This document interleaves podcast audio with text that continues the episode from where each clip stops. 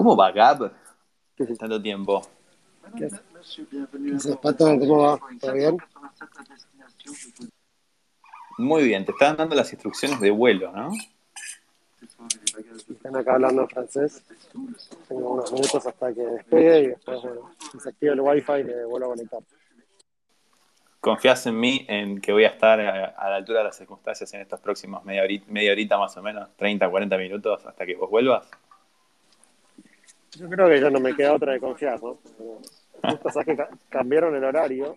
En vez de ser 5 horas y 30 ahora son 4. Por eso falló el plan. Pero bueno, acá estamos. Ok. Bueno, ahora le voy a decir a los chicos que se vayan sumando. Va a ser divertido este, este space. Eh, como novedad de este space, está grabando. No sé si se ve. Yo, yo por lo menos lo veo. Arriba a la Sí, izquierda veo. me aparece un rec. Lo cual me da mucha alegría. Mucha alegría porque estaba harto de pedir los dumps de Twitter para, para tener los spaces y subirlos. Así que este es el La primer verdad- space grabado nativo. La verdad que por lo que pagamos por mes, como mínimo, lo deberían haber activado antes, ¿no? Es porque yo le mandé un WhatsApp a Jack, le dije, ponete las pilas, Jack, por favor. No puede ser que no tengamos para grabar los spaces. Es una vergüenza. Vi que ahí mencionaron los de Twitter Spaces también a un par de amigos más, ¿no? A Leo, a Zapatillas. Así es, sí, sí. Este, a Manu también, de, no me acuerdo el apellido de Manu, eh, bitcoinero viejo. También hubo varios que sumaron ahí a los spaces. Igual te deja de seguir spaces, ahora me dejó de seguir, son unos archivos. Ya van a volver, ya van a volver. Bueno, ahí le avisé a, a Hernán para que se sume. Si andan por ahí y no los veo, eh, me piden request y los, los sumo. Por ahí están levantando más plata. Mientras, mientras tanto, le voy a dar el mica, si quiere, a dar mi cafecito. A ver si, si quiere charlar un poquito con nosotros, así los, los, los primeros cinco minutos como telonero.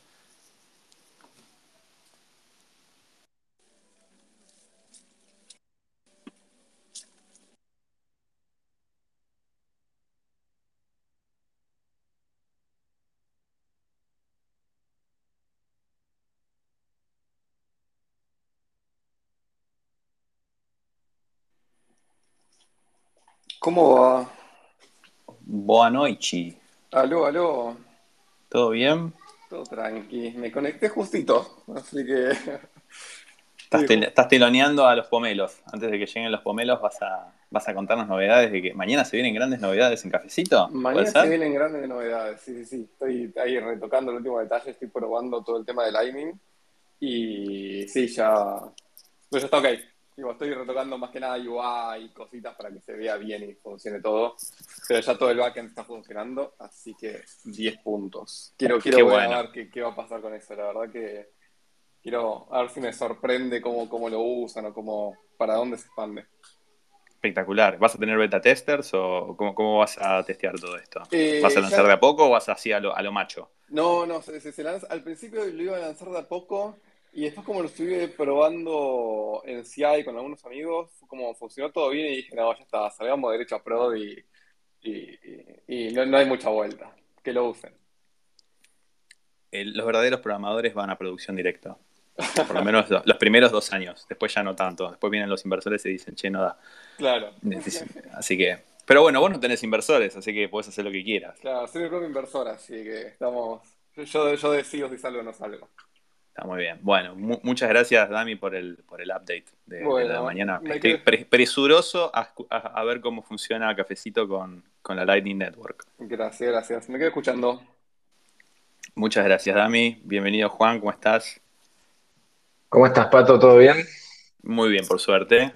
Acá esperando Bueno. a los pomelos. Ya, ya vienen más pomelos. Muy bien, muy bien.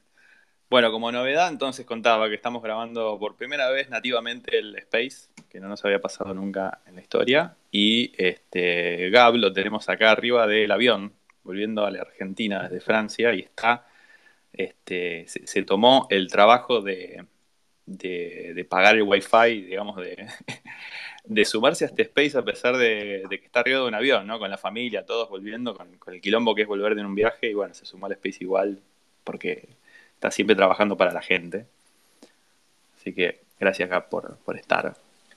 No, por favor, todavía no despegó, así que voy a estar un ratito, después despega y hasta que active el wifi vas a estar vos, Pato, solamente al, al comando, así que espero que los trates bien a los chicos. Sí, sí, sí. Tranquilo, tranquilo, que he aprendido del mejor. Bueno, mientras esperamos, ahí está Gastón. Lo voy a sumar para hablar. Me falta nada más Hernán.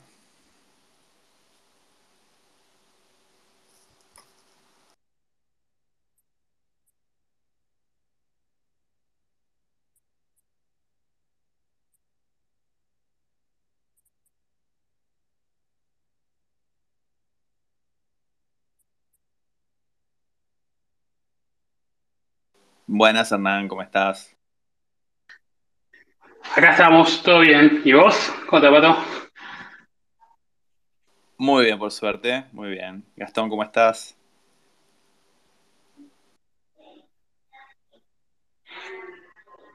A ver si te escuchamos, Gastón. ¿Estás ahí? Acá estoy, acá estoy. Buenas, ¿cómo andan todos? Excelente. Bueno, muchas gracias a los tres por sumarse a este space. Eh, es, una de las primeras veces, creo que es la primera vez que tenemos tantos invitados en simultáneo en, este espacio, así que vamos a ver cómo sale, espero que, nos podamos organizar para charlar, pero va a ser una linda charla. Muchas gracias por sumarse los tres. Este, no, es fácil coordinar un domingo a la, tarde-noche para, que se sumen los, los tres founders de, de, Pomelo, pero bueno, lo hicieron, así que muchas gracias. Y bueno, les cuento muy brevemente cómo, de qué se trata este space y después lo dejo a Gab que siga él si no despegó su avión para que les cuente un poquito cómo va a ser la dinámica. Estos espacios los estamos haciendo con, con Gab hace ya varios meses. Lo que hacemos es entrevistar a emprendedores argentinos, fundamentalmente, que estén emprendiendo ahora o que hayan tenido eh, en, el, pasado emprendimiento, si hoy estén invirtiendo o algo por el estilo, para que nos cuenten un poco su experiencia emprendiendo, ¿no? Como aprendizajes, enseñanzas que tengan, y bueno, que nos cuenten cómo fue su recorrido, cómo, qué es lo que están haciendo ahora y bueno, qué es lo que se viene en el futuro. Así que eh, les agradezco nuevamente por sumarse a los tres, son tres grosos y la verdad que los, admiramos. Y ahora sí, lo dejo acá para que les, haga la intro de él y, arrancamos. Yo voy a ir, a, voy a ir este, haciendo en la medida que, que se pueda, este, si es que Gab no, no, no tiene que partir, voy a hacer en el hilito de, Twitter los highlights de la charla, de lo que va surgiendo, y este, al final de todo, cuando ya terminemos de, más o menos de charlar, este, vamos a ver si podemos sumar a, alguno que tenga ganas de hacer preguntas para, que ustedes les puedan responder. Ahora sí, Gab, te dejo a vos. Bueno, acá estamos todavía con un poco de tiempo. Bueno, gracias a los chicos de Pomelo por sumarse. Hernán, Gastón, Juan, bienvenidos. Eh, siempre hacemos tres partes. La primera bueno, son tres, así que tienen que cada uno contar un poco su historia pre-Pomelo. La segunda es, bueno, todo lo que fue armar Pomelo este año. Y la tercera parte es cómo ven la cosa para adelante, que puedan contar, que, tienen en mente. Y después, bueno, dejamos abierto las preguntas al público, que casi siempre son quizás mejores que las que hacemos Pato y yo. Así que si quiere cada uno presentarse, nombre y colegio, y qué hacían antes de hacer Pomelo, y arrancamos por ahí, ¿qué les parece? Dale, perfecto. Eh, voy yo primero, ya que estamos. Bueno, yo soy Gastón. Hola a todos y todas, gracias por sumarse. Un placer estar acá. Eh, muchas gracias por la invitación. Eh, bueno, yo toda la vida trabajé en tecnología, lo cual considero que es una gran suerte. tuve la suerte de ser uno de los primeros cinco empleados de Google cuando terminé de estudiar relaciones internacionales, que medio no tiene nada que ver con nada, pero este, en aquel momento Google ponderó eso entre algunas otras cosas, y así que trabajé seis años en Google, los primeros tres acá en Argentina, armando la operación para 17 países de Hispanoamérica, los últimos tres en Europa, monetizando YouTube por primera vez en la historia, así que dos experiencias muy startuperas dentro de un Google mucho más joven del que soy. Y después eh, me devine emprendedor y llevo 10 años eh, en el circuito así un poco más startupero y emprendedor. Así que para ir rápido, rápido a través de esas experiencias, primero fundé una empresa en Irlanda, eh, fueron cuatro años, este, bastante duros y sacrificados. Eh, fui eh, solo founder, este, así que bueno, lo sufrí bastante.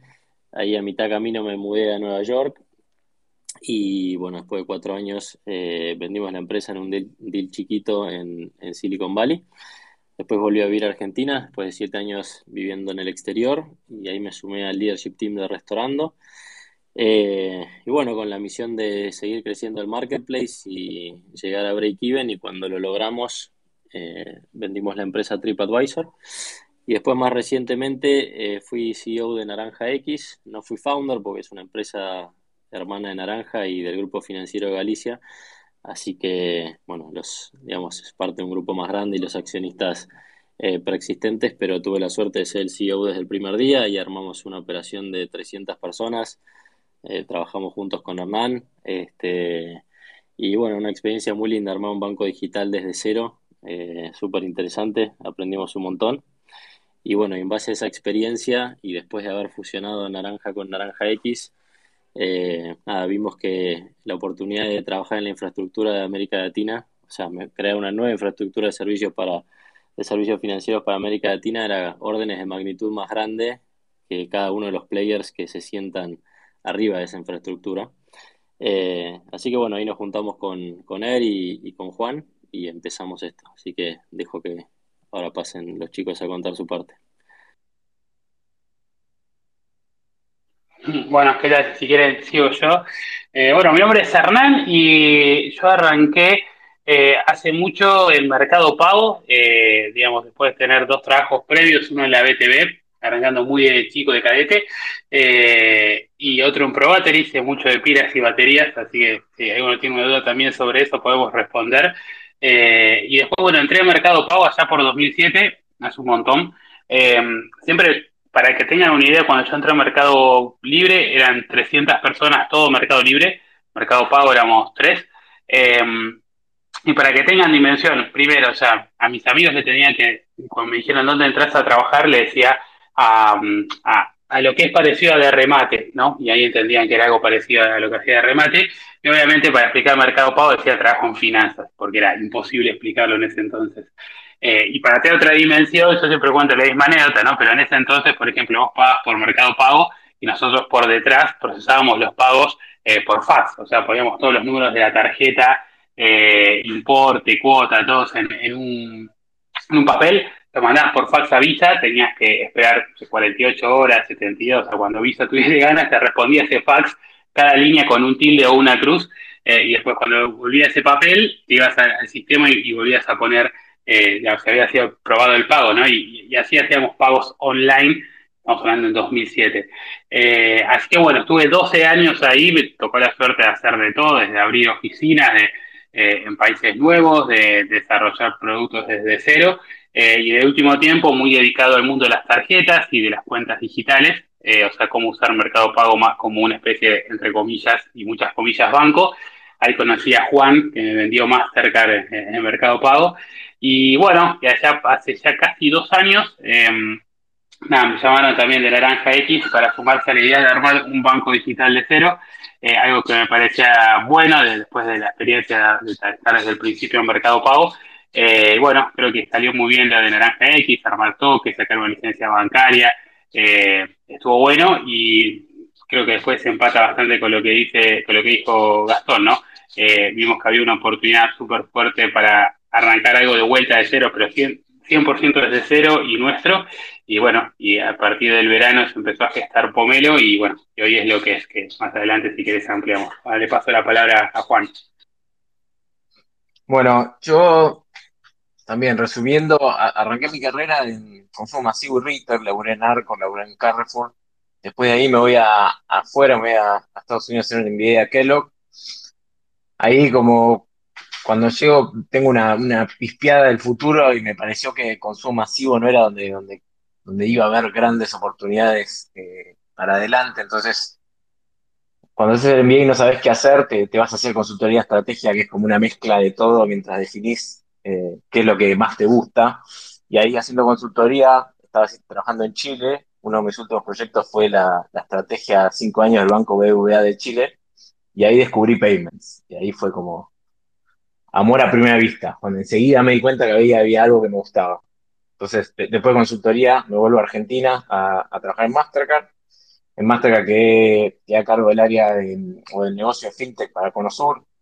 Como dijo Hernán, ahí hicimos la, la primera tarjeta de Mercado Pago, ahí también nace Ualá. Empieza a venir todo un flujo de negocios relacionados con FinTech que parecía venir cada vez más grande. Pero para mí era muy obvio que venían todos estos negocios de fintech y yo del otro lado me daba, me daba vuelta. La infraestructura que había para ofrecerles, para que estas fintech escalen, era totalmente obsoleta. Entonces eh, me, me frustraba mucho saber que podía hacer negocios mucho más grandes, pero estaban limitados por la infraestructura. Y ahí es que empecé a, a hablar con distintos, distintos actores del, del ecosistema fintech para, para ver qué estaban pensando. Una de esas charlas es con Gastón, que estaban con Hernán pensando armar algo parecido, y ahí, bueno, fue un match instantáneo de, de, de que fue clarísimo que entre los tres podíamos armar algo mucho mejor de lo que había. Bueno, buenísimo. Arranco la pregunta más fácil, a ver quién la quiere contestar. ¿De dónde sale el nombre pomelo? ¿Viene por una derivada de naranja? ¿Un tema frutal de la fintech?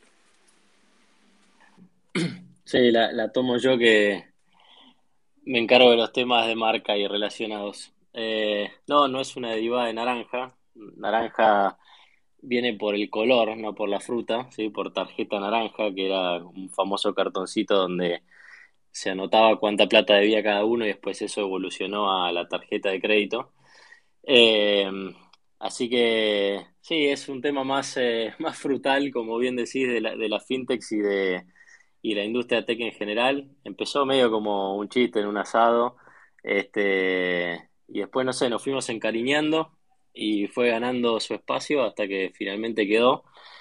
Y si bien en América Latina este, el pomelo o no existe, como en Brasil, que prácticamente no existe, o le dicen de otra manera, como en, en Colombia y en México le dicen toronja, este, es como que viaja bien entre idiomas, lo pronuncian bien en, en inglés, en portugués, y qué sé yo, nos gustó, así que terminó quedando, no tiene una explicación así como muy concreta.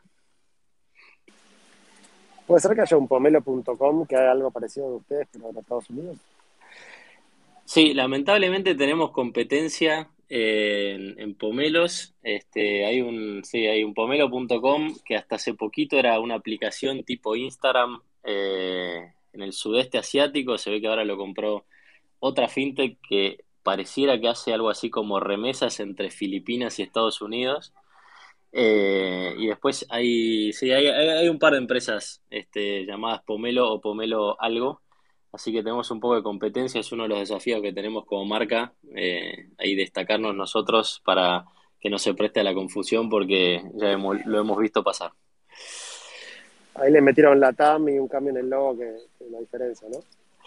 Sí, fue como la primera cosa que hicimos. Eh, la primera versión de Pomelo que tenemos unos caps por ahí, era muy muy simple, lo hizo un diseñador amigo cuando teníamos que hacer el deck para levantar capital por primera vez y con eso vivimos unos cuatro o cinco meses y después de la primera ronda ya nos, nos propusimos con una agencia este, diseñar una marca mejor y bueno, es la que, la que tenemos ahora. Y sí, Pomelo Latam eh, lo usamos en, en Twitter, en LinkedIn, etcétera. Che, ¿quieren contar rápido pomelo? Y después a partir de ahí les voy tirando unas preguntitas si quieren. ¿Se, se cortó, Gaby? ¿Qué dijiste? No, ¿cuál es la tesis, digamos? de- Ah. ¿Cuál es la, la- la proposición, digamos, de marca, de empresa? ¿Qué es lo que, qué es lo que quieren hacer con pomelo para rápidamente que la gente entienda? Dale, bueno, empiezo yo y después ahí Er, Er y Juan pueden complementar. Lo que nosotros vimos era armando Mercado Pago, después Er y yo armando Naranja X y Juan vendiéndole Mastercard a la fintechs, es que esencialmente eh, se tarda, si tenés mucha suerte, muchos recursos, muy buen equipo, un año en lanzar una fintech en cualquier país de América Latina, generalmente más cerca a 18 meses o incluso 24. Eh, y gran parte del tiempo, la energía, los recursos, la gente, el fondeo eh, que tenés se va a integrarte con los sistemas financieros, a luchar prácticamente con los sistemas financieros y cada uno de los actores, la enorme mayoría de los cuales eh, son legacy, son incumbentes, están bastante como obsoletos. Y es muy frustrante porque básicamente después de todo ese esfuerzo puedes salir al mercado con una propuesta de valor súper comoditizada y súper básica y recién a partir de ahí competir. Y entonces, nada, haces tu lanzamiento y el último año y medio que vos estuviste trabajando fuertísimo para eso, tus competidores estaban volando por el aire pues ya lo habían hecho. Con el agravante que después si te va bien y querés ir a otro país tenés que repetir todo de vuelta. Con lo cual el bottom line es que la infraestructura de servicios financieros de América Latina está completamente obsoleta, es del siglo XX, literalmente fue construida hace 20, 30 años y además está altísimamente fragmentada. Entonces nuestro objetivo con Pomelo es crear una nueva, eh, una de nueva generación para el siglo XXI y que de alguna manera una, en lugar de separar a los países de América Latina, y la analogía que nos gusta hacer es que nuestro objetivo es que América Latina en algún momento se parezca a Europa. Si vos operás una fintech en Europa y tenés una licencia del Banco Central Europeo, casi automáticamente puedes operar en 25 o 30 países sin grandes diferencias. Quizás algún país tiene una moneda, otro país tiene otra moneda, pero es como bastante, bastante fácil. Eso en la TAM nunca va a pasar porque nunca vamos a tener un banco central latinoamericano, claramente. Pero si hacemos un buen laburo creando una infraestructura sólida, robusta, eh, moderna, y además, además le embebemos una capa regulatoria, vamos a, lograr que nuestros clientes, nuestros partners se expandan, eh, o sea, creen su negocio fintech y lo lancen y después lo expandan y lo escalen por la TAM de manera muy sencilla. Y esta infraestructura que dice multipaís, ¿no, ¿no es un poco lo que trata de hacer blockchain? La que más le guste, digamos, que sea Bitcoin o Ethereum o, la que o Solana o la que le guste más. A ver, sí, la tomo yo. Sí, o sea, lo de, mm, a ver, blockchain sí es, una forma poder construir esto. La verdad es que cuando vos tenés que interactuar con el sistema tradicional, donde pasa hoy el 99.9% de, de las transacciones financieras, eh, que es hacer una transferencia de un banco a otro, poder pagar con una tarjeta, ir a un cajero y estar plata, eh, pagar servicios, etcétera.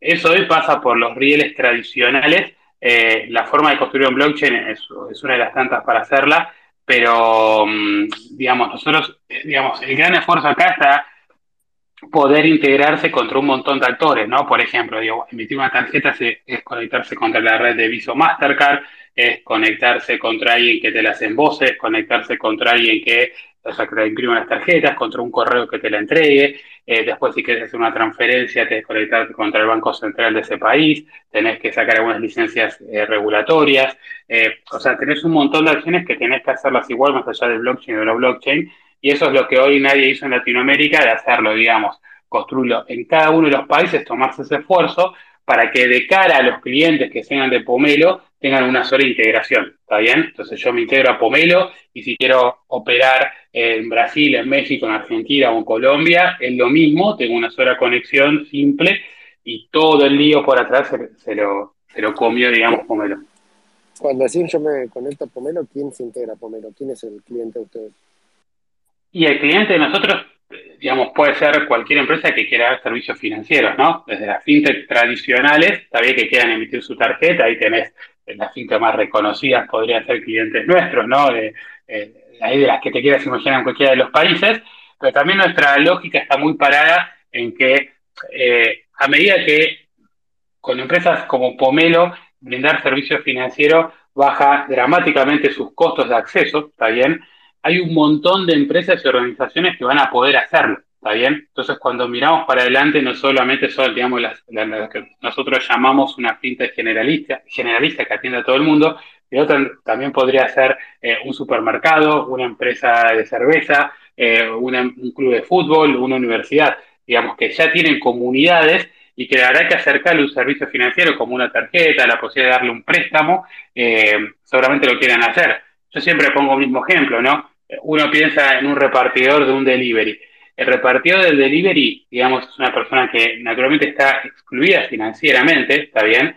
Pero seguramente la aplicación de, este, del delivery, sea el, rap, y el pedido ya, el globo, lo conoce mejor que nadie, ¿está bien?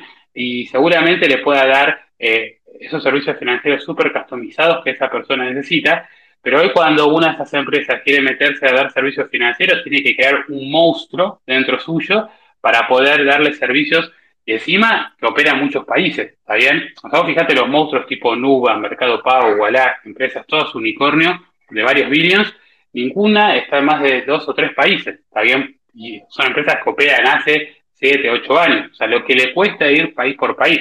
Entonces, imagínate el otro un mundo enorme de empresas que podrían también dar servicios financieros, pero que construir todo eso dentro de su compañía es una inversión gigante mientras tiene su negocio core por otro lado. Entonces, Pomelo lo que te hace es facilitar dramáticamente ese acceso para que cualquiera pueda ofrecer servicios financieros.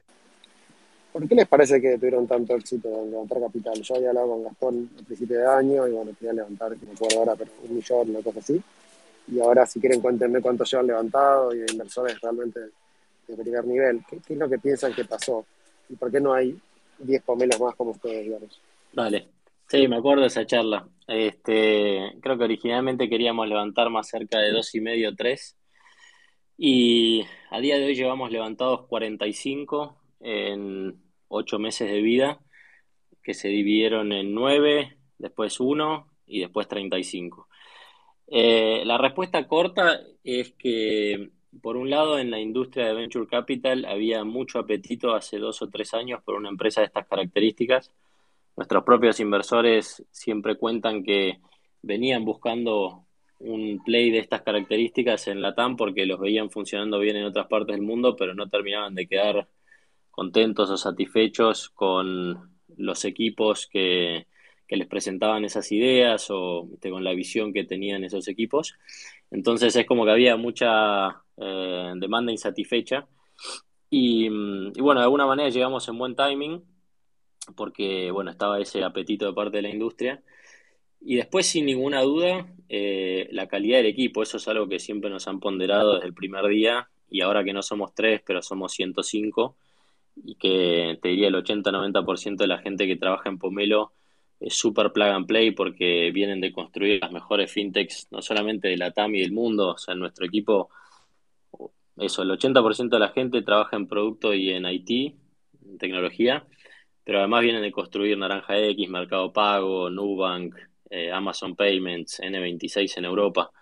Entonces, eso llama mucho la atención del inversor porque lo considera que está, es un poco un outlier eh, respecto de lo que se ve en general en un startup que suele empezar como algo mucho más de garage y qué sé yo, si tenés suerte el primer año llegas a tener 20, 25 personas, pero estás ahí como luchando por que algún developer venga y te dé una mano. Este, entonces, eh, yo te diría eso, quizás hay un tercer elemento que Juan lo mencionó por arriba, pero que es muy importante.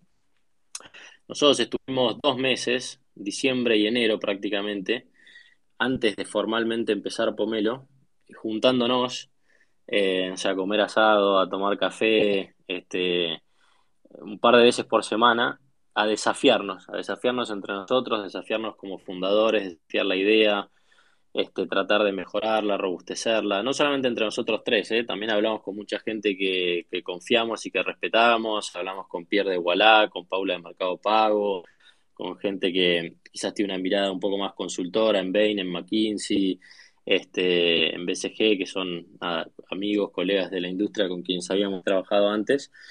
Y fueron dos meses como de maduración. Entonces, para el momento que decidimos formalmente empezar, ya nos habíamos convencido eh, y habíamos hecho suficiente due diligence tanto de la idea como del equipo y ya teníamos como bien empaquetada, las preguntas más difíciles las teníamos respondidas entonces, cuando fuimos a levantar capital, que fue prácticamente lo primero que hicimos después de decir, dale, vamos para adelante, llegamos como bastante, bastante sólidos a esas conversaciones con inversores. Y eso generó mucha atracción, mucha demanda en nuestra ronda SID. Y llegó un momento que, claro, como decías, habíamos salido a buscar 2 millones y medio, 3 millones, y de repente nos habían ofrecido 26, 27. Dijimos, claro, o sea, no hace sentido levantar una tercera parte si hay tanta demanda y ahí fueron, fue subiendo como la evaluación, fue subiendo el monto en sí, y terminamos haciendo una ronda SID de 9, eh, que fue una de las más grandes de la historia de la TAM, y después se terminó completando y fueron 10 porque Sequoia eh, hizo un famoso post anunciando que volvía a invertir en América Latina después de muchos años. Ellos habían invertido en Nubank, en Rappi, en Despegar, pero después se habían ido de la región y nosotros fuimos su primera inversión después de ese famoso post que escribió Doug Leone.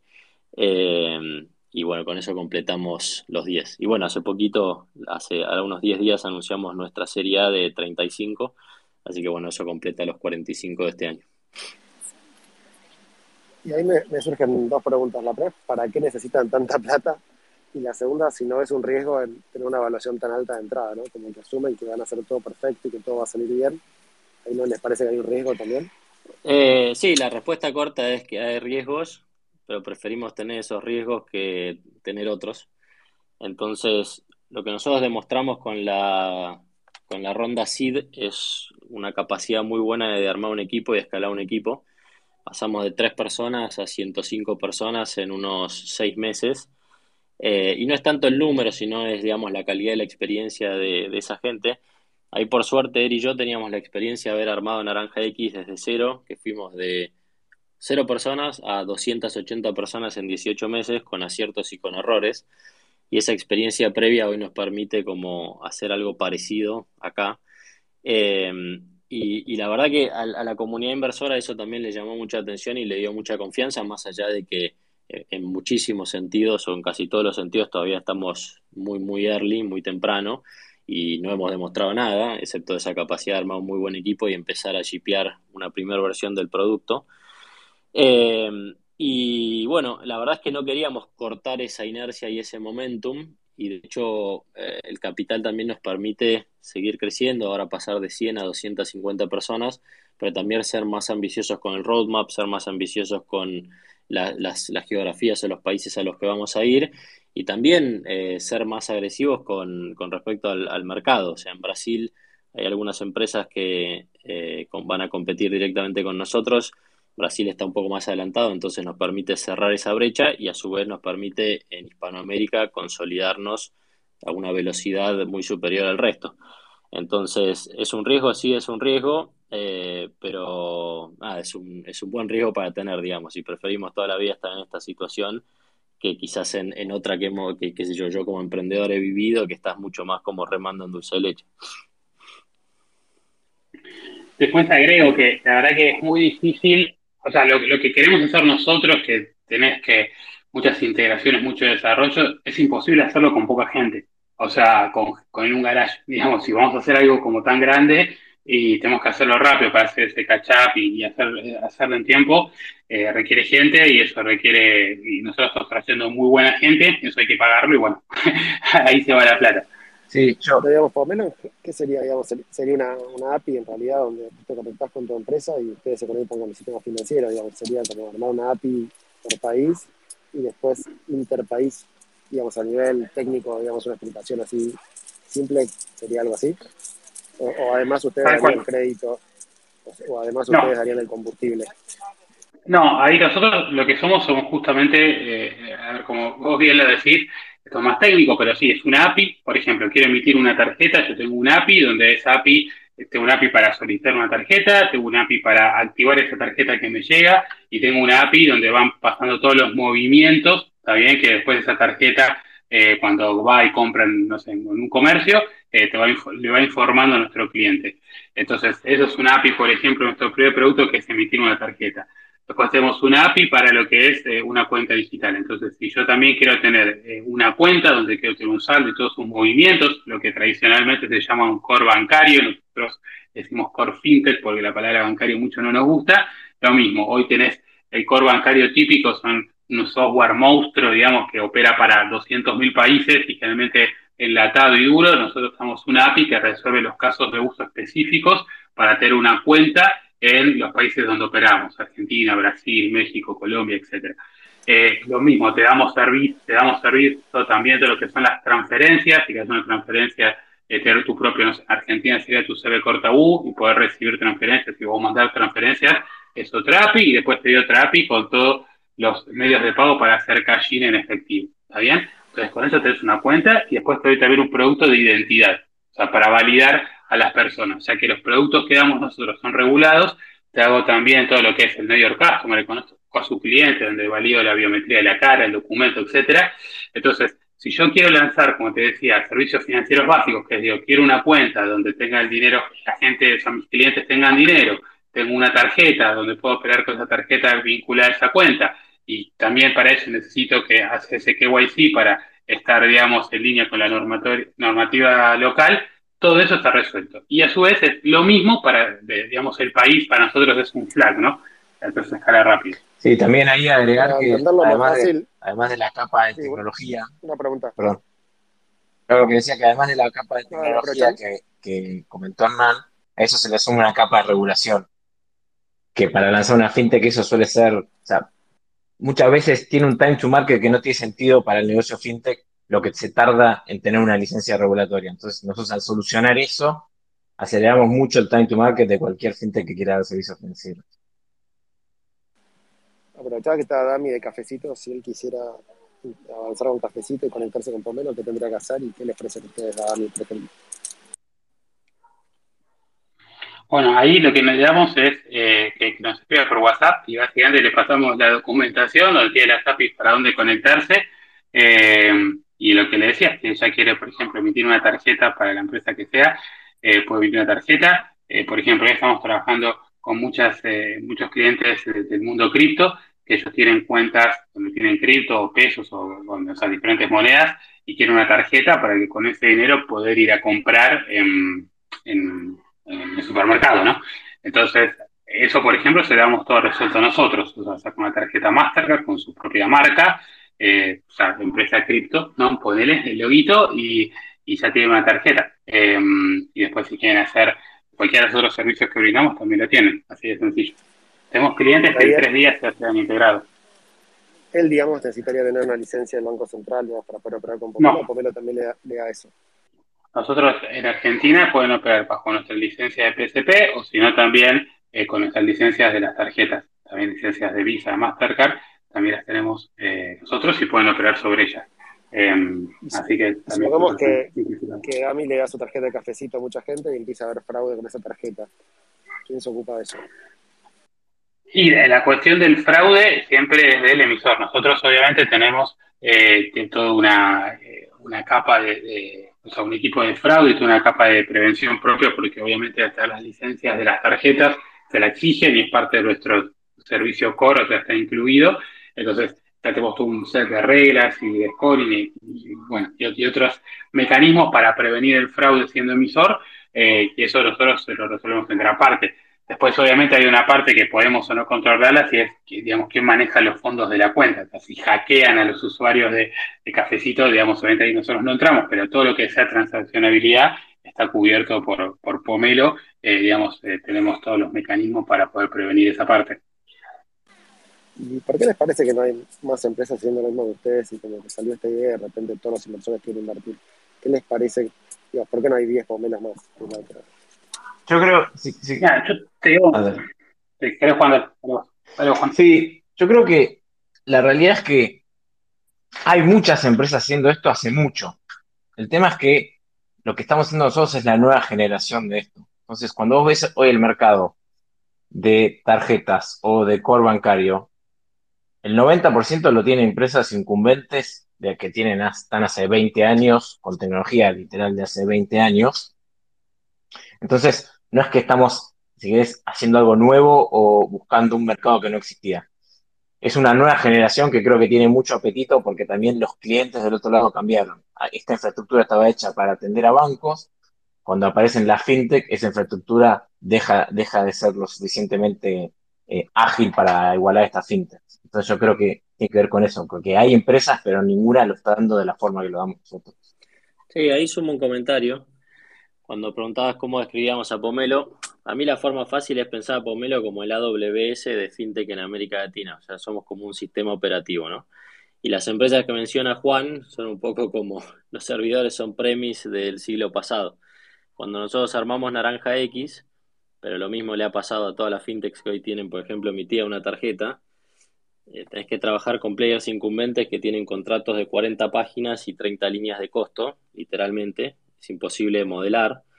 Este, y, no tienen un roadmap de producto. Entonces, cuando vos querés innovar y sacar features nuevas, se las tenés que pedir a ellos, ellos se dan vuelta, se la piden a algún tipo de consultora o de tercero que de alguna manera las desarrolle ad hoc, ¿no? Entonces, nada, son como el, es como el clásico problema de simplemente había una inercia de una forma de hacer negocios y de un sistema financiero o de múltiples sistemas financieros, pues hay que multiplicarlo por N países eh, como, donde quieras operar.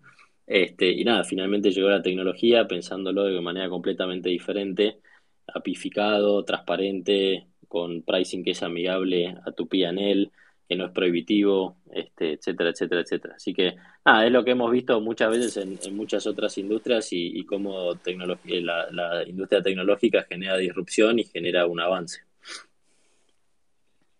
Y te digo otra cosa también, si vos te, fijas en la industria financiera tradicional, eh, esta necesidad que de regionalizarse eh, nunca fue pensada así. Si vos tenés hoy bancos que operan en muchos países, no sé, el Santander, el Itaú, el BVA, digamos, cada uno siempre era llegar a un país, compraba un banco preexistente y ahí armaba una infraestructura y si luego agarras cualquier banco, la infraestructura que tiene en Argentina, que tiene en Brasil, lo que tiene en México es totalmente diferente y eso es inescalable.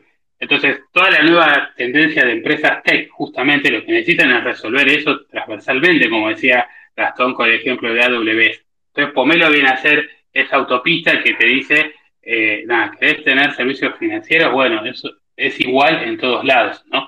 Eso también cambia mucho el sistema financiero tradicional, muy en silos por país, a lo que queremos hacer nosotros, que es totalmente unificado. Yo estoy usando ahora la tarjeta, una tarjeta virtual, y la verdad que es, no quiero usar más la física, digamos. ¿Ustedes cómo ven eso para América Latina? Nosotros a nivel producto ofrecemos las dos. Eh, creo que hemos construido en las empresas que estábamos en Naranja X, por ejemplo, tenemos las dos. Eh, y sí, es básicamente eh, la tarjeta virtual realmente es muchísimo más rápida porque no tenés toda la parte logística, es mucho más económica también cuando tenés ese costo. y te resuelve todos los casos del mundo online súper bien, recomendable. Y la física se sigue usando porque eh, obviamente la gente sigue yendo a operar al supermercado, necesita hacer extracciones de efectivo, eh, así que damos todo. la, virtual con NFC, digamos. Eh, intenté agregar al, al wallet de Apple las de Argentina y no me deja. Sí. ¿Hay alguna restricción con eso? Sí, ahí sí, sí que es hay, hay una, en cuanto a, tendencias en lo que es tarjeta, una muy clara es todo lo que tiene que ver con tokenización. Si bien es una palabra complicada, es una palabra complicada para explicar algo muy fácil. Lo que va a permitir la tokenización es que se almacenen credenciales de forma segura. Credenciales son números de tarjeta en dispositivos. Entonces, lo que a vos te pasa cuando querés cargar tu tarjeta en, Apple Pay, lo que te pasa es que el, el pomelo que está detrás de esa tarjeta no tiene la tecnología de tokenización que requiere Apple Pay para, para cargarla. Y eso, eso explica mucho Pomelo, porque ¿qué pasa? Los procesadores incumbentes para dar ese salto de tecnología están tardando mucho más que lo que la tecnología avanza. Entonces, Pomelo obviamente va a tener la tecnología de tokenización que va a permitir que las tarjetas se carguen en Apple, en Android, en teléfono, en todo lo que requiera tokenización para usar en NFC. Ahora, Juan, cuando hablas de tecnología, ¿qué, tan complejo es? Es conectarse con Apple Pay. ¿Cuál es la cuestión tecnológica ahí? No, a ver, te diría, no es ni, ni rocket science, ni tampoco es algo tan fácil puntualmente las marcas Visa y Mastercard tienen redes de tokenización, se ponen en medio y esto para explicarlo fácil. Cuando vos cargas una tarjeta en, Apple Pay, no estás cargando tu número, estás cargando otro número distinto que después Visa y Mastercard lo traducen al número original. Ese es el, es el concepto básico de, de Yo ahí sumo un comentario, que es, hoy en día digamos, las fintechs están usando las tarjetas como el instrumento eh, por excelencia para, digamos, traer servicios financieros a la gente que no los ha tenido o que ha estado subatendida, etcétera, etcétera, ¿no? Entonces, hoy emitir una tarjeta no es tan complejo, sí es costoso y largo, porque como decíamos antes, lleva mucho tiempo. Nosotros en Naranja X siendo la compañía hermana de Naranja la principal emisora de tarjeta de crédito de Argentina y trabajando con players incumbentes, tardamos 15 meses en lanzar una tarjeta, es una barbaridad. Eh, pero más allá de eso, supongamos que invertiste los 15 meses y que tenés tu tarjeta, el otro gran problema que existe hoy en la industria es que las tarjetas no tienen la capacidad de mejorar, de evolucionar, de agregar valor a lo largo del tiempo. ¿Por qué? Porque justamente no hay product roadmaps atrás de eso. Parte de lo que hacemos en Pomelo es eso, es crear tarjetas que no solamente las lancen, sino que evolucionen tarjetas que el día de mañana funcionen con tokenización, que funcionen con cripto, que funcionen con Buy Now Pay Later, que funcionen de mejor manera a nivel internacional, etcétera. Entonces, todo ese roadmap de producto es importantísimo. Y por poner algunos ejemplos concretos, eh, de hecho esto es eh, innovación e ideas de ER, cuando armamos Naranja X, lanzamos la primera tarjeta innominada de la Argentina y la primera tarjeta eh, dual de la Argentina. ¿Y por qué lanzamos la primera tarjeta innominada? Porque la lanzábamos en medio de la pandemia, teníamos que competir con Wallet con Mercado Pago y nosotros teníamos algo que ellos no tenían, que eran 200 sucursales de naranja en todo el país.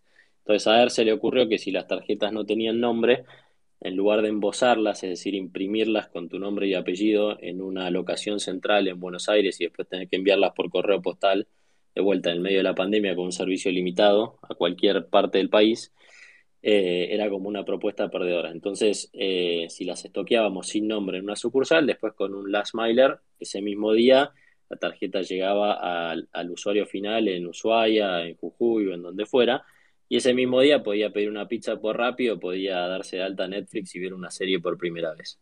¿Está bien? Entonces, ¿eso qué es? Es un feature. Es un feature que no existía en el servicio en, en, la industria financiera, que nosotros tuvimos que empujar al Banco Central para poder crearlo, este, y después hubo que desarrollarlo. ¿sí? De esos hay un montón de ejemplos en Argentina y en múltiples países. Lo que hacemos en Pomelo es incorporar ese, feature set y todo ese roadmap de producto a las tarjetas que nuestros clientes van lanzando.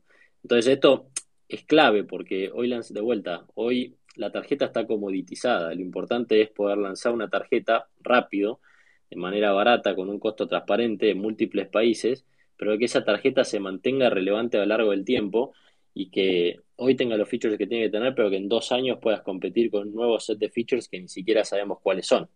Y ese no es el estado de la industria hoy en día.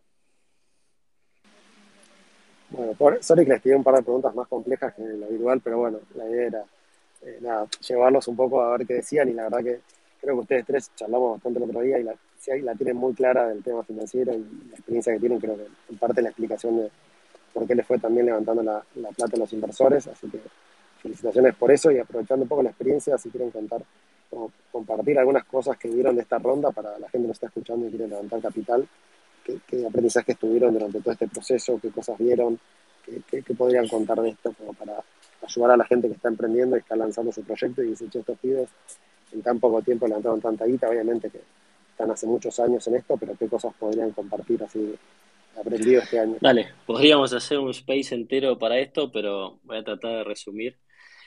Eh, a ver, primero y principal, creo que lo que mencioné antes de haber dedicado dos meses a desafiarnos y hacernos todas las preguntas difíciles o casi todas y por extensión empaquetar muy bien la historia y articular muy bien la oportunidad de negocio, eso fue mega clave, se lo recomendamos a cualquiera. Em, segundo, pues, ah, obviamente hay cosas contextuales que hoy juegan a favor y que son viento a favor para América Latina, ¿no? la liquidez internacional consecuencia de la pandemia, pero no per se, sino em, sumada a, a todos los problemas que hubo en China últimamente, o sea, China se volvió una región poco confiable para los inversores internacionales que fueron a buscar otras regiones del mundo.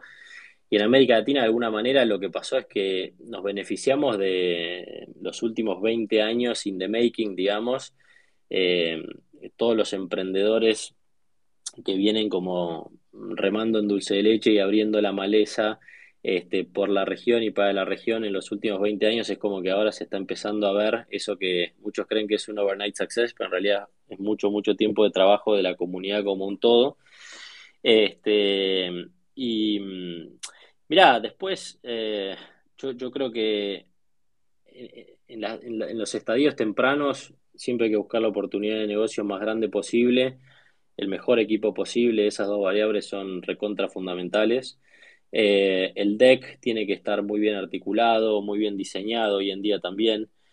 Em, y después hay que contar muy bien la historia. Y en nuestro caso, que levantamos capital de todos fondos internacionales, desde Brasil hasta Estados Unidos, pasando por Inglaterra y algunos otros lugares, lo primero que tenemos que hacer los latinoamericanos es generar confianza, ¿no? Porque al final eh, el inversor internacional se siente mucho más cómodo invirtiendo en su geografía o en, lo viejo conocido que en algo completamente nuevo. Entonces es como que tenemos que hacer un doble esfuerzo de generar eh, confianza y credibilidad, ¿no?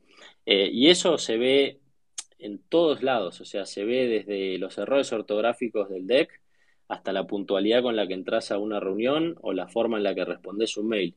Y después, obviamente, también se ven las cosas grandes, pero en mi opinión, todos esos detalles hay que cuidarlos muy, muy bien, prestarles mucha atención, este, nada, y ser muy articulado, tener como mucha etiqueta. Eh, y después hay que correr un muy buen proceso, ¿no? O sea, nosotros las dos veces que hicimos nuestras rondas, corrimos procesos cortos, ¿sí? De tres a cuatro semanas, porque esas ventanas te permiten tener mucho como calendar density, o sea, tener reunión tras reunión, tras reunión, tras reunión, todo por Zoom. Eh, en las dos rondas, yo me encargué de liderar las, las dos rondas, fue todo por Zoom, no hice ningún viaje, este, fui mi propio eh, este, asistente en el sentido de calendarizar todo y, hacer todo el seguimiento. Eh, pero e, e, e, esa ventana corta de tiempo genera em, sentido de urgencia, genera competencia y te termina jugando a favor. También te podría jugar en contra si no logras traccionarlo, ¿no? Pero a nosotros nos jugó a favor. Eh, y después, obviamente, cuando vas asegurando inversores buenos, eso va llamando la atención de muchos otros inversores eh, buenos, ¿no? Nosotros tenemos la suerte de, tener a, Sequoia, pero también tenemos la suerte de tener, no sé, a Max Levchin, el fundador de PayPal y de Firm, a muchos de los fundadores de unicornios de América Latina, y bueno, eso va generando como una inercia muy positiva eh, y si lo llevamos como a otro plano, es un poco como ¿viste? Warren Buffett en el mundo de las inversiones. Si Warren Buffett invierte en una empresa, hay un montón de otras personas y fondos que van a invertir en esa empresa porque Warren Buffett ya se encargó de hacer el due diligence y, invirtió, ¿no? Entonces, casi como eh, entrar en, algo mejor que un índice. Eh, así que bueno, nada, hay mucho más para contar, pero freno ahí. Una cosa que quería. Contarnos un toque. No, una cosa que quería agregar del feedback de los inversores que mucho, muchas veces la pregunta venía por por qué ustedes, por qué ustedes van a solucionar este problema específico. Y creo que en nuestro caso, nosotros tres podíamos explicar eso muy bien desde el lado de nuestro propio frustración, sudor o, haber luchado contra esto específicamente. Y creo que a los inversores eso resuena mucho, entender por qué cada uno quiere solucionar este problema y no otro. Sí, cuando Hernán y Juan laburaban ustedes en la empresa, nos llama un día Gastón y le dice, che, vamos a una empresa llamada Pomelo, eh, renuncian a sus laburos y vénganse. ¿Cómo fue esa decisión? Porque imagino que, bueno, lo hablaron con alguien, que, le pasó por la cabeza dejar lo que estaban haciendo, un sueldo muy bueno, como para mandarse a hacer esto, que en principio no había muchos antecedentes. Yo creo, ahí hay una anécdota que a mí me gusta mucho, si, bien la, cuento yo, entre estos cafecitos que estábamos, eh, en un momento yo estaba en, Mastercard, la verdad que voy a usar la palabra correcta, que estaba muy cómodo en Mastercard. Entonces en un momento eh, digo, bueno, empecemos a buscar capital y cuando, tenemos capital, yo renuncio. Eh, y Hernán y Gastón me miran de una y me dicen, no, no, no, esto es, ¿vamos ahora o no vas? Y ahí fue como yo que le dije, denme el fin de. Y volví el lunes y dije, nos vamos. ¿Y ahí cómo fue la decisión? ¿Hablaste con alguien? ¿Cómo, ¿Cómo fue ese proceso?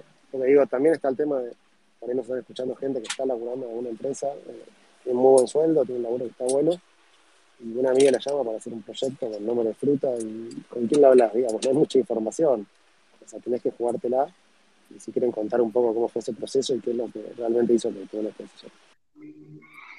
Yo sí que te digo, de mi caso, o sea, ahí, bueno, Gastón eh, se va de naranja y, yo básicamente tenía bastante decidido seguir el mismo camino.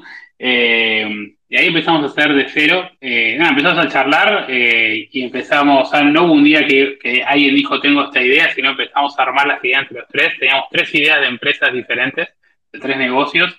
hicimos con una especie de roadmap, hicimos con unos económicos de alto nivel, que esto, lo que lo otro. Analizamos oportunidades y dijimos, bueno, es por acá y ahí definimos que queríamos hacer lo de, Pomelo. Y mm, la verdad que creo que, a ver, yo por lo menos en mi experiencia, obviamente saltar al vacío, como fue en su momento, porque eh, eh, era la idea de empezar a emprender y, obviamente uno estando en compañías grandes tenés todos los beneficios, tenés más beneficios de los que a veces te pensás que tenés. Eh, por ejemplo, a mí me pasó de que el primer mes fuera de, bueno, de naranja, fue mi último trabajo, eh, me, me, me, cortaron el celular un día, ¿viste? Porque me dijeron, che, no pases el celular. Acá está acostumbrado a que los últimos, no sé, 15 años me paguen el celular la empresa y de repente no, lo tiene que pagar yo. Entonces, ese tipo de cosas, digamos, eh, son medias locas, digamos, para uno, pero pasan. Pero yo lo que digo es, eh, a ver, cuando uno, volver al mundo corporativo siempre hay tiempo, ¿está bien? Yo pienso que cualquier persona que apuesta a decir, si, si le presenta una idea que está buena, si siente que sobre todo creo que hay dos cosas. Si siente que con las personas que lo va a hacer tiene la confianza para trabajar y hacer cosas buenas, y dos, la idea que la va a hacer cree realmente que es una buena idea, creo que dedicarse a emprender es un recorrido que uno aprende mucho más que cualquier MBA, que cualquier otra cosa. Y si uno se piensa en su carrera corporativa como algo que uno va subiendo escaloncito por escaloncito durante un montón de años, eh, y, va haciendo esa carrerita que cada tres años no se tiene un ascenso, que esto que el otro, la verdad es que el, mundo emprendedor, yo sé que, no sé, vamos a poder que paso dos, tres años en Pomelo, ¿no? O pienso estar muchos más, pero hago ese ejemplo, ¿no? Como un ejemplo como decir, bueno, me voy al peor escenario que nos va a llamar. Eh, dos años en Pomelo realmente seguramente me den muchísimas más herramientas, know-how, conocimiento, aprendizaje. Voy a ser una persona muchísimo más eh, capacitada para entre dos años si quiero volver al mundo corporativo, si es que quiero volver, ¿no? Entonces sé que eh, puedo volver a un puesto mucho más alto porque tengo un recorrido que sea el mercado valora un montón. Entonces, yo le digo a la gente, o sea, porque yo, como conté al principio, por ejemplo, en mi caso entré en Mercado Pago cuando una startup y tuve ese proceso trabajando en una startup mucho tiempo, pasó lo mismo en Naranja X, y a son procesos que uno lo que aprende ahí no lo aprende en ningún otro lado, se los aseguro. Eh, así que yo pienso que tiempo para volver siempre hay, eh, y bueno, anímense porque eh, nada, eh, no es que eh, si se pueden bancar más o menos con un tiempito, creo que la experiencia lo vale. ¿Cuáles eran las otras ideas que tenían ahí que no usaron ahora? eh, tenía dos, dos, ideas más que iban relacionadas. yo pienso que hay una que a mí particularmente descartamos rápido, otra que a mí creo que todavía nadie la hizo, pero es eso de hacer el Nubank para los pymes, ¿no? En, Latinoamérica creo que todavía no hay, una buena oferta de un banco para pymes. Eh, bueno, creo que, hacer, pongo Nubank, ¿no? Con esa experiencia tremenda que tiene, eso mismo para, para el mundo de, pequeñas empresas, me parece que es una buena oportunidad. Esperamos las stock options si alguien la hace. ¿eh? Tal cual, estoy sacando print de pantalla de todos estos que están en el chat, así que por lo menos algo. Así que eh, si quieren... Eh, es un new bank para pymes y la otra idea, porque no, no sé si me la perdí. No, la, otra idea es, eh, la otra idea no la vamos a decir porque la está empezando a hacer una persona que conocemos y que valoramos mucho, pero es ah, otra, es otra idea de infraestructura, fintech, pero va por otro lado.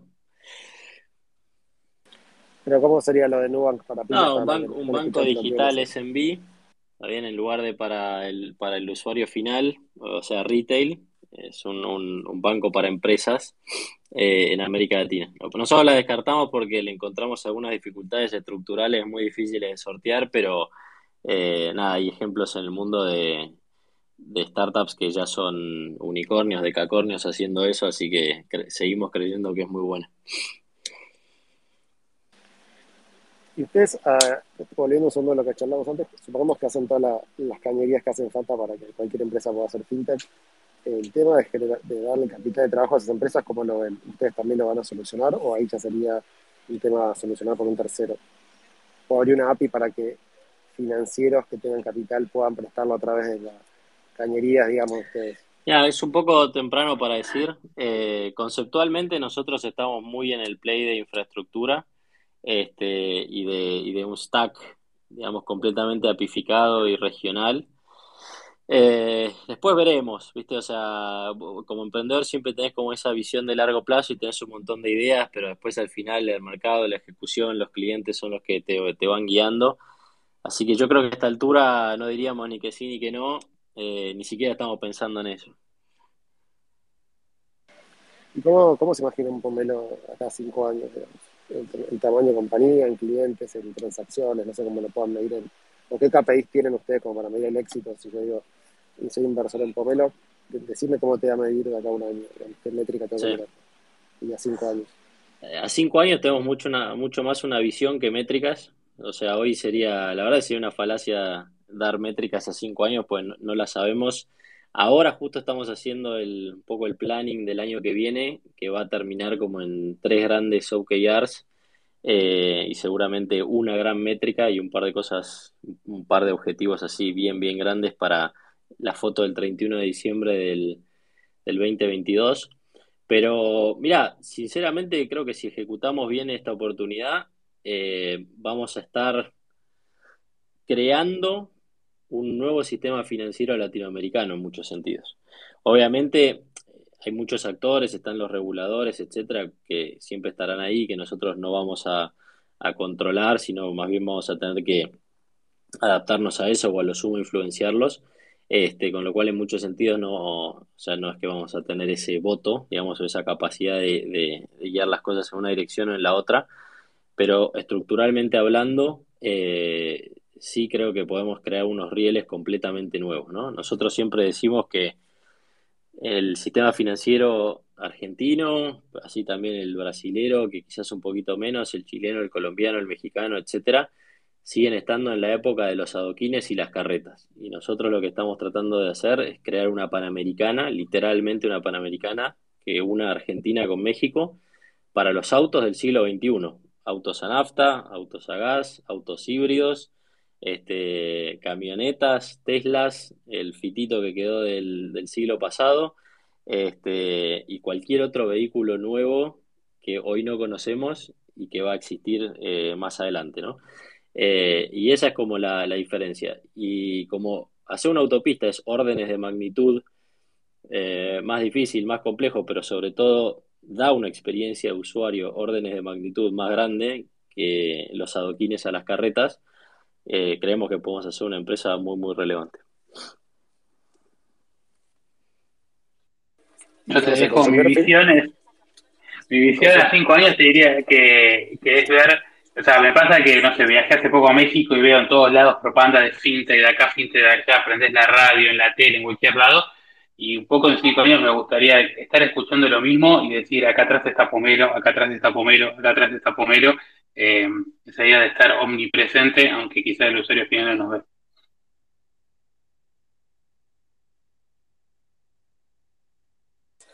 ¿Quién empezó a hacer todo esto de Argentina o algunos se va a ir a alguno de los países que estamos hablando, Brasil, México? ¿Cómo ven esa parte? ¿Están laburando en las casas? ¿Cómo, cómo se organizaron? Mira, eh, básicamente estamos pensando en y estamos ejecutando una, una empresa para el mundo post pandemia. Algunas de las cosas sabemos qué significa y otras estamos tratando de descifrar.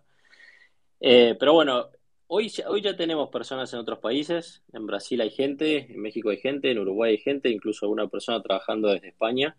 Eh, o sea, en ese sentido optimizamos por el talento y dejamos que el talento trabaje, vive, opere desde donde quiera. Eh, las oficinas, por ejemplo, son opcionales. Tenemos oficinas en los tres países, en Argentina, Brasil y en México, pero son opcionales. La gente va si quiere, cuando quiere, este, cuando quiere.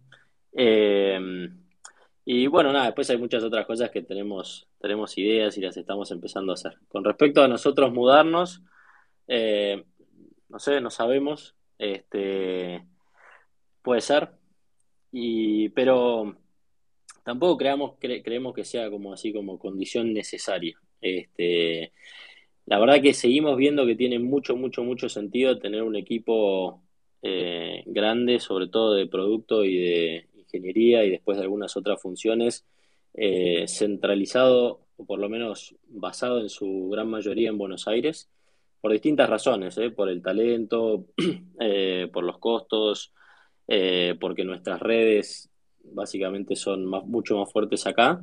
pero después también tenemos que ser muy criteriosos en qué funciones hay que ejecutarlas localmente en cada uno de esos países y dónde están nuestras limitaciones y dónde tenemos que achicar esas brechas con, gente local. Obviamente, cuando pensás, no sé, en la estructura de un equipo de business development, necesitas gente que esté on-site en los distintos países.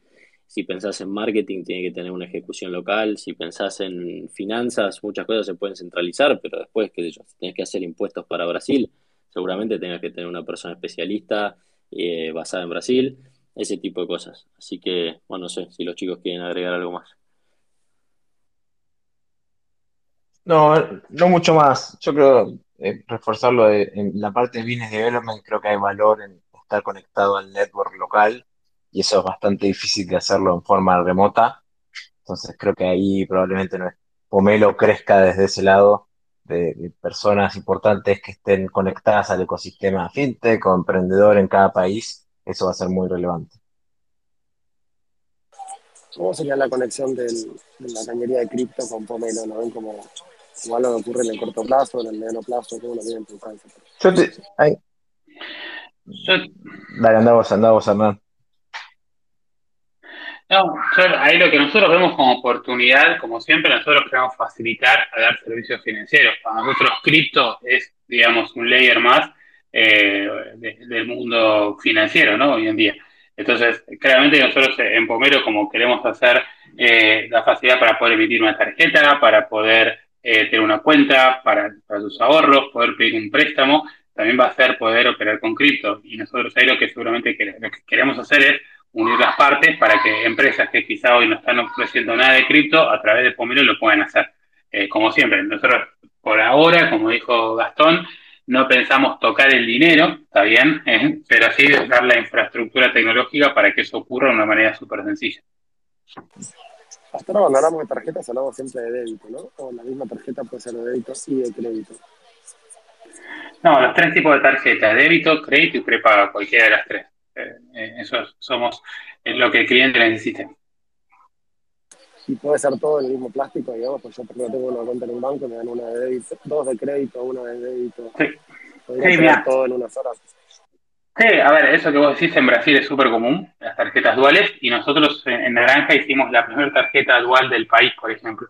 La tarjeta de Naranja tiene una tecnología que justamente tiene, eh, es débito y prepaga al mismo tiempo. Eh, ¿Por qué es esto? Tiene la parte de, débito en el chip, ¿está bien? Entonces el chip hay un número de tarjeta de la cual te permite operar mucho más sencillo en un cajero automático, dado que la tarjeta prepaga generalmente va por los, va por los rieles de crédito, entonces si vos metes una tarjeta para sacar dinero, tenés que hacer todo el flujo como si fuese una tarjeta de crédito y es un lío. Eh, pero eh, después, en el número que vos ves en la tarjeta, eh, es una tarjeta prepaga. ¿Por qué? Porque las tarjetas prepagas que performan mucho mejor en el mundo online, ¿está bien? Eh, en, cualquier sitio de e-commerce tienen mucho más altos los índices de aceptación. Entonces, en el caso de, de Naranja, por ejemplo, ya es una tarjeta dual que tiene esas dos funcionalidades. Y eso podría ser crédito débito, crédito prepago, pero sí. Eso nosotros tenemos la tecnología disponible y es el cliente el que elige hacer eh, lo que quiera. Pero eso es lo que tiene la facilidad de operar con Pomelo. Sí, los clientes que tienen ustedes, ¿qué oportunidad ven grande como para desarrollar? No, Repetís, Gab, que sé que te escuché un poco mal. no, mirándolo desde arriba, ¿qué oportunidades ven interesantes para que una empresa pueda empezar a hacer algo relacionado a fintech usando la tecnología de ustedes? Agarro yo. Yo creo que hay dos casos de usos muy claros para, para. Y es, el primero, yo creo que cualquier vertical de fintech tiene oportunidad de agregar los productos que tenemos hoy, que son una cuenta y una tarjeta. Entonces, para dar algunos ejemplos. Una wallet de cripto, agregar una cuenta y una tarjeta tiene un sentido. Una app de lending, una app de inversiones o una wallet tradicional. Todas ellas, agregarle una cuenta y una tarjeta es algo que con Pomelo es muy fácil y le agrega mucho valor a ese ecosistema. Y después está el play de, que decimos Embedded Finance, y eso para dar un ejemplo, cualquier marketplace, cualquier retail que hoy se transacciona, tiene sentido agregar una cuenta y una tarjeta para que esas transacciones queden dentro de ese ecosistema y le puedan a su vez agregar valor a esos usuarios que están en el marketplace o en el retail. Ahí para poner un ejemplo en criollo, por ejemplo, cuando vamos al supermercado, ¿viste? llegás al local físico, agarrás el changuito y en general te encontrás con un stand de servicios financieros que te ofrece eh, crédito para esa compra, ¿no? Y al final e- ese retailer, ¿qué es lo que está haciendo? Además de su negocio convencional de retail te está empezando a ofrecer servicios financieros desintermediando al banco, ¿sí? Y le ofrece a la persona que tiene tarjetas bancarias una tarjeta alternativa con financiamiento del propio retailer o también lo que pasa es que le ofrece a gente que no tiene una experiencia bancaria, que nunca tuvo acceso al crédito bancario o no bancario, eh, una línea de crédito por primera vez para financiar esa compra. Si llevas eso al mundo online, sea Walmart o Carrefour o cualquiera, te ofrece lo mismo en el checkout digital. ¿sí? Ahora llevamos eso a cualquier otra industria, al agro, a la educación, al delivery, etcétera. Y bueno, cada industria tiene varios casos de uso o razones para agregar ese negocio fintech a su propuesta de valor. La propuesta de valor, eh, a su vez, muchas veces suele estar en jaque porque la tecnología va generando disrupción en cada una de esas industrias, va comprimiendo los márgenes. Entonces estas empresas sienten la necesidad de mejorar su propuesta de valor, cosa que pueden lograr a través de fintech, eh, pero además también encuentran un poco de aire en sus P&Ls, sumando una línea de revenue adicional con, fintech, ¿no? Pero bueno, así hay un montón de ejemplos. Buenísimo. Bueno, lo, perdimos a Gab, ya está, me dice, estoy en pista, en cualquier momento se me corta, así que nada, eh, adiós Gab. Eh, después lo vas a escuchar lo, lo que quedó en el podcast. nos quedan, a ver, si tienen 10, 15 minutitos más, este, le hacemos algunas preguntas de la gente que, está acá escuchando.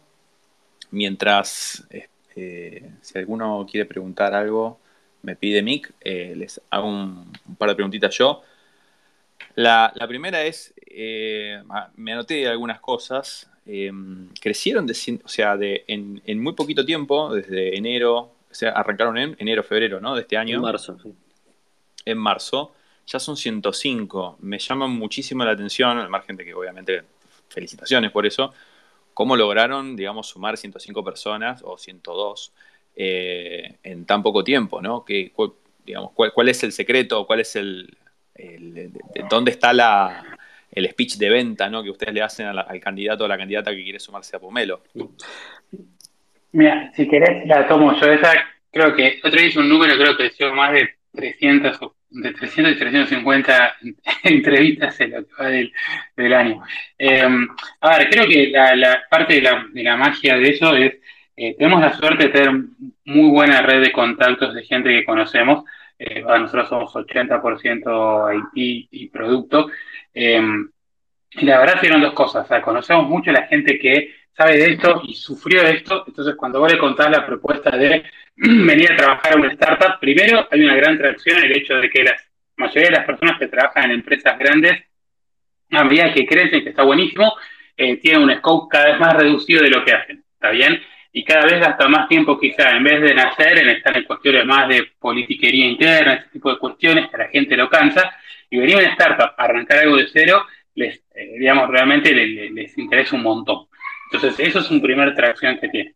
Conocemos a muchos y cuando explicamos lo que venimos a solucionar, ellos ya lo sufrieron eh, por estar en la empresa que estaban, entonces comprenden la tremenda oportunidad que hay, así como lo hacen los inversores, también lo entiende la gente que traemos. Eh, después creo que la otra parte clara es que damos stock options, a todos los hacemos un poco dueños del pomelo, entonces eso también es otro atractivo enorme y un diferencial dentro de lo que es el país y creo que Latinoamérica. Em, y, por último, creo que, digamos, de los que trabajaron con nosotros siempre tratamos de, creo que, digamos, somos muy sinceros, muy frontales, creo que la gente se puede lucir y, brillar eh, trabajando con nosotros, damos mucho espacio. Y para mí la última, que es una frase brillada, pero para mí es muy cierto, es el talento el talento. Cuando vos empezás a traer un par de gente buena, a mí en las últimas entrevistas me está pasando que digo, bueno, ¿por qué querés entrar a Pomelo? Y me dice, no, por la gente increíble que están sumando así directo, ¿está bien? Entonces, eh, para mí eso eh, es tremendo como traes una persona y esa persona hace que quizá dos o tres se decían a sumarse y eso es una especie de Ponzi positivo que se genera y la verdad que lo estamos aprovechando. Eh, me imagino que con, todo este surgimiento de, Pomelo, ustedes se meten en la industria, bueno, vienen de, Mercado Pago, de, Naranja, vos venís de Mastercard, Juan. Eh, se metieron en una quintita de, digamos, de gente que está hace mucho tiempo, de empresas que están hace mucho tiempo en esto y, me imagino, quisiera saber un poco cómo, cómo fueron recibidos, ¿no? Por, eh, por la industria tradicional? ¿Con indiferencia? Eh, ¿Con negatividad? Con, abrazos abiertos? ¿Cómo fue? ¿O qué, cómo lo ven todo esto? En general, en general hemos tenido muy, muy buen feedback. La verdad que nosotros estamos mucho más cerca de la industria tech. Eh, y en general la industria tech siempre ha habido muy buena recepción, este, sorpresa incluso en el buen sentido, un poco por lo que, por lo que se decía, ¿no? Las rondas causaron mucha sorpresa, la, la, velocidad en la ejecución también causa mucha sorpresa, etcétera. Eh, yo creo que la, la industria financiera tradicional eh, independientemente de, lo que vaya a decir o de sus discursos, conoce sus propias limitaciones y, en última instancia debe ver con buenos ojos la, digamos, la existencia de, una empresa como Pomelo. Este, y no sé, no, mucho más. Eh, en general, positivo, pero eh, qué sé yo, también venimos a competir, con lo cual, este, si hubiera este, si hubiera reacciones mixtas, eh, no nos sorprendería y hasta, hasta incluso nos, pondría contentos porque quiere decir que intransigentes no somos y eso en definitiva es lo más importante. ¿Ustedes creen que hay alguna, algún diferencial entre el emprendedor argentino y el resto de los emprendedores de Latinoamérica? Mira, eh, no, no, no creo que haya una diferencia entre el argentino y el de Latinoamérica, o el de África, o el de Asia, o el de Estados Unidos. O sea, el, emprendedor en su ADN es, muy parecido en, todo el mundo. Eh, no obstante, lo que se dice siempre, o sea, en Argentina es como que estamos acostumbrados a, sortear muchos más obstáculos y ya estamos curados de, espanto, entonces eso se traduce en, en mayor resiliencia. Pero hay emprendedores espectaculares en todas partes del mundo. Este, y, en los últimos 10 años, la verdad que el, emprendedurismo se hizo eh, mucho más mainstream, se democratizó un montón, hay mucho menos tabú alrededor de ser emprendedor.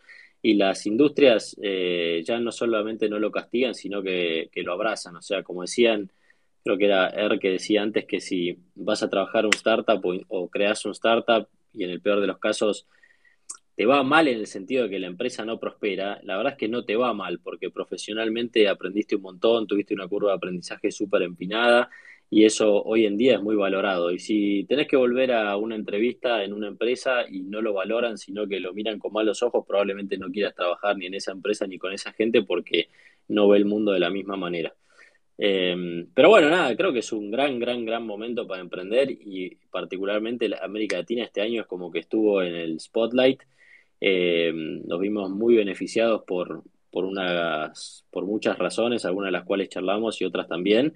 Eh, y nada, me parece que no hubo mejor momento para emprender en América Latina. Excelente.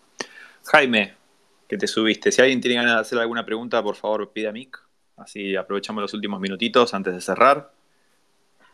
Bueno, antes que nada, mm, eh, Mil gracias por el espacio y, bueno, la verdad que un placer poder preguntarles. Vengo siguiendo desde que, desde que lanzaron lo que estaban haciendo y me interesa un montón. Eh, y un poco por ahí para Hernán, recién decías eh, las, digamos que, los que estamos laburando en, fintechs grandes eh, vemos un montón de estos dolores y que bueno, nos subimos al barco rápido con lo que están haciendo porque, porque entendemos por ahí dónde, dónde les duele a a, digamos, a la industria, cuáles son los pain points que hoy, que hoy están más fuertes. Y te quería preguntar por cómo tienen pensado todo, todo el modelo de, conciliación transaccional. Eh, por ahí es un poco técnico, pero, pero si, si tienen pensado algo que, que, reemplace el modelo típico de liquidaciones, que es un archivo que entra y que genera mucha fricción y que, y que después por ahí le da poca visibilidad a, digamos, al cliente sobre, sobre digamos, dónde está parado financieramente, si se paga en tiempo y, demás.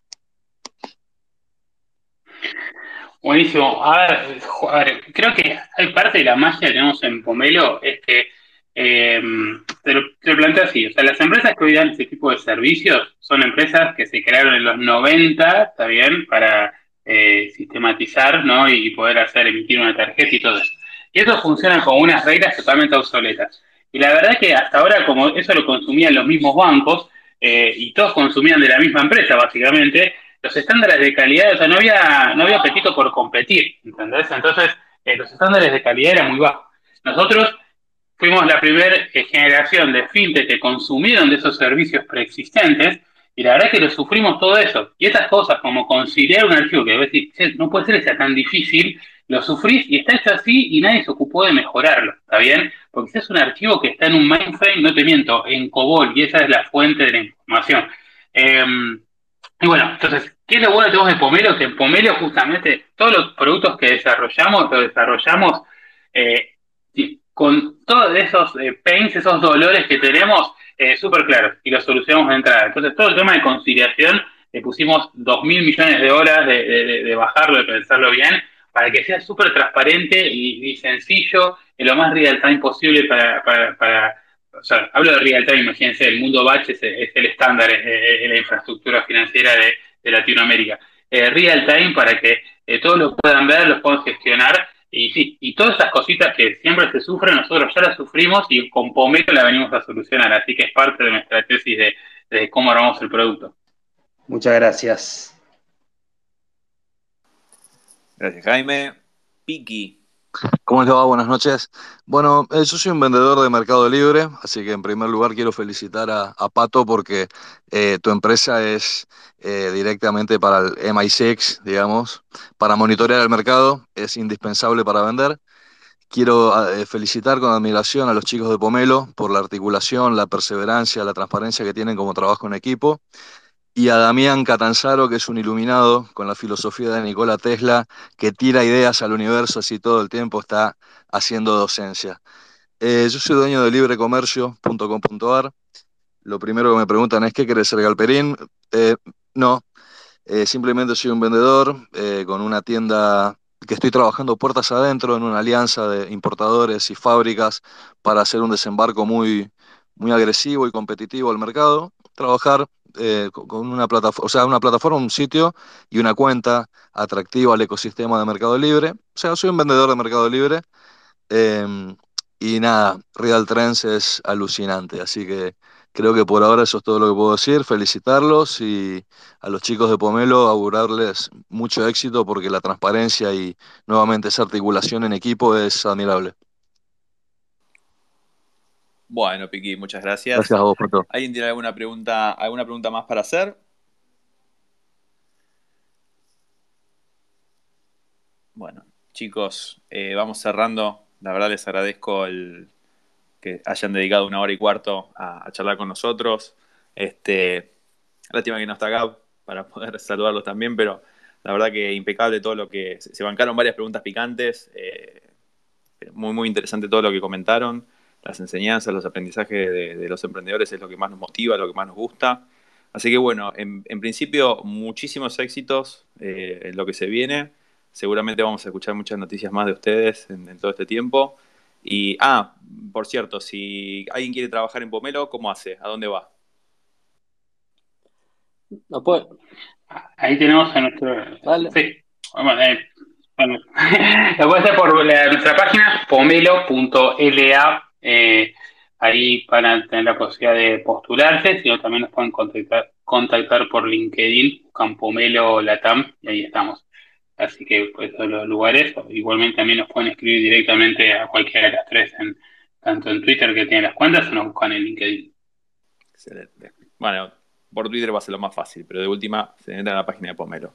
Así que bueno, gente, muy, muchas gracias por, eh, por sumarse y también a toda la gente que nos escuchó. Ahora en un ratito voy a subir el episodio a nuestro podcast, así lo pueden escuchar para los que se perdieron alguna parte.